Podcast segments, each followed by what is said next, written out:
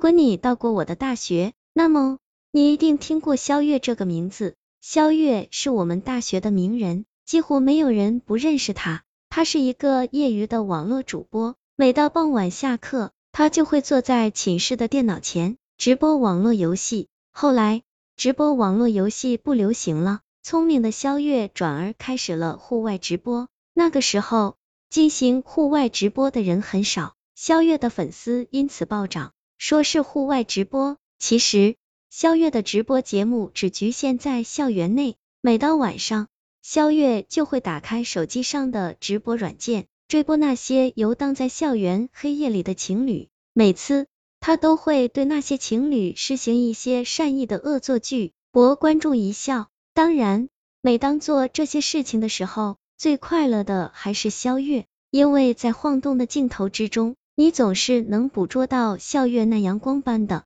笑容，可是不知道从什么时候开始，肖月的直播风格忽然发生了巨大的变化。他不再追播那些情侣，而是追播一些独自在学校里游荡的人。在直播的过程中，我们再也听不到肖月的笑声，而是时常听到他惊恐的喘息声。当镜头无意中掠过肖月的脸时，你会发现他的脸上。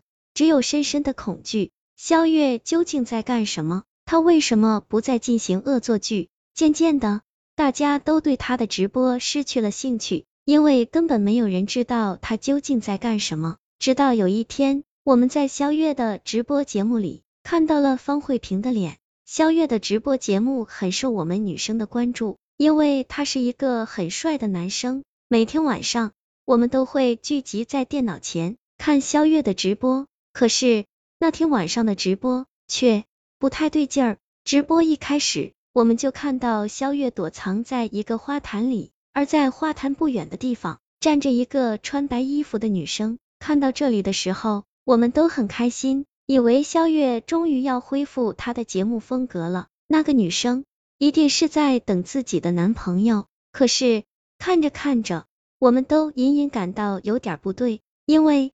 我们隐隐听到了笑月紧张的呼吸声，而且他不停的压低镜头，似乎是怕那个女生发现他。过了一会儿，那个女生忽然转过头，冲着镜头看了过来。只听肖月发出一声惊呼，直播就戛然而止。就在这时，我身边的一个室友尖叫一声，坐倒在地上。怎么了？我急忙去扶他。那是方慧萍。那个室友颤声大叫。你们没有发现吗？那是方慧萍的脸。方慧萍是谁？我还是不明白她为什么这么害怕。不过我已经注意到，身边的几个室友脸色都已经变得苍白。方慧萍就是一个月前死去的那个女生。其中一个室友小声说了一句，刹那间，我的后背一阵发麻。我终于想起来了，一个月前有一个女生因病去世了。我记得这个女生姓方，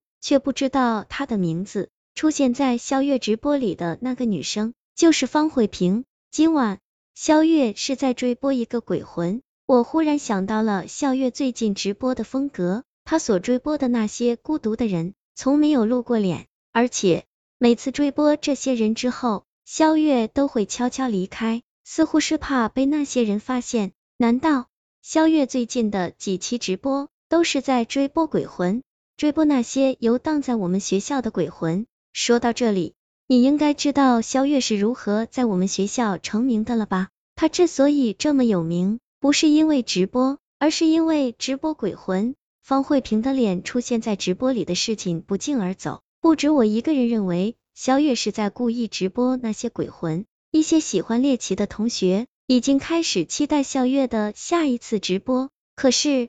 方慧萍事件之后，肖月就放弃了直播。从那天晚上开始，他的精神状态也出现了巨大的变化。他开始变得郁郁寡欢，那张帅气的脸日渐消瘦下来，他的脸上就像是蒙上了一层黑气。不过，事情并没有因肖月放弃直播而结束。不久之后，一些好事的男生开始研究肖月前几期的直播，接着。一架名叫“夜行者地图”的地图就出现在了校园里。原来，那几个男生从肖月的直播里找出了鬼魂出没的地点，这些地点分别是操场、餐厅后面的小巷、教学楼旁边的旧屋、篮球场、公共卫生间后面的草丛、公告牌旁边的花坛。他们甚至绘出了一幅鬼魂出没地点图。因肖月进行直播的网名叫夜行者，这幅地图自然而然的被称作夜行者地图。学校里的每个人都难免会在夜晚的校园走动。谁也不想在校园里撞到鬼魂，于是几乎每个人都想得到一份夜行者地图。那几个制作地图的男生嗅到了商机，很快夜行者地图的复印版开始在校内论坛开卖。我也曾买过一张夜行者地图，并不是怕撞到鬼魂，而是它多多少少能带给我一些安全感。但不久之后，这张地图构建的安全感却被打破了。我记得。那是一个傍晚，我的室友陈静忽然拿着地图冲进了寝室，她的脸上布满了细小的汗珠。你们听说夜行者地图的事情了吗？